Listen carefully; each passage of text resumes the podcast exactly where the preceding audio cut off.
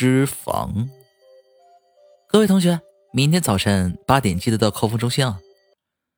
真讨厌，明天又要量体重了，我心中不免又懊恼起来。我最讨厌的就是体检，为什么要在众目睽睽下量体重呢？多难为情啊！更讨厌的是，在你量体重的时候，两旁的男生总对着女生品头论足一番，仿佛知道女生的体重就像听到了天大的秘密一般。明天量体重了啊！你别把秤整坏了。一群男生从我身旁嬉笑走过，我恶狠狠地瞪了那群男生后，听着坐在附近的一群女生焦虑的对话。哎，明天要量体重了，怎么办呢？我觉得我快肥死了。哪儿会呀？你这样算肥，我四十三公斤才胖呢。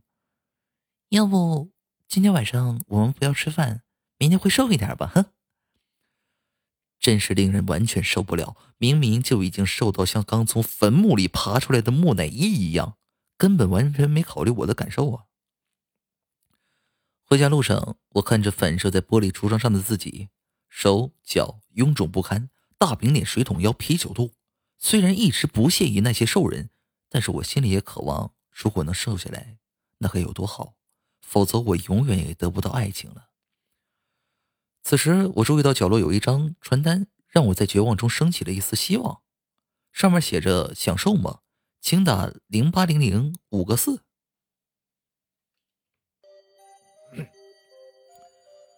从门口走进来，坐在椅子上已经一段时间了，一直没有人再进来过。我好奇的四处查看。除了房间中摆放着一张桌子，上面放着一个小盘子外，四周空无一人。等了大约一小时，我的耐性已经被彻底耗尽了。正当我准备要起身离开时，门开了，走进来一身全身穿着白色医师袍的斯文男子。他手上拿着一袋东西，微笑的朝我走来。不好意思，需要一些准备时间，让你久等了。我看他慢条斯理的戴上手套，小心翼翼的将手中那袋东西倒入盘子后，递给了我。这，这，这是？你不是想瘦吗？喝去再说吧。白袍医师依旧维持的好看的微笑。是啊，都来到这里了，还有什么好疑惑的呢？我对盘子里那点乳白色的东西。有点血红色，像痰一样的粘稠物，盯了半晌之后，然后牙一咬，忍着浓浓的腥味，将那囫囵吞了下去。妈，你变得好瘦啊，怎么做到的？想不到你你瘦下来这么正，真太难以置信了。这类阿谀奉承的话语，在我瘦下来之后一直没停过。我享受着走在路上被人盯着的感觉，反正现在我怎么吃都不会发胖。我身边开始出现众多追求者，纵使桌上堆满鲜花和巧克力，我依然碰也不碰。如果你想要维持这样的身材，千万不准吃巧克力。那日，白袍医师在我临走前千叮咛万嘱咐的对我交替道。然而，七夕节那天收到校草送的巧克力后，我心动摇了一下，吃了一点应该没关系吧？看着他殷勤盼切的我尝一口他亲手为我做的巧克力的样子，我犹豫了。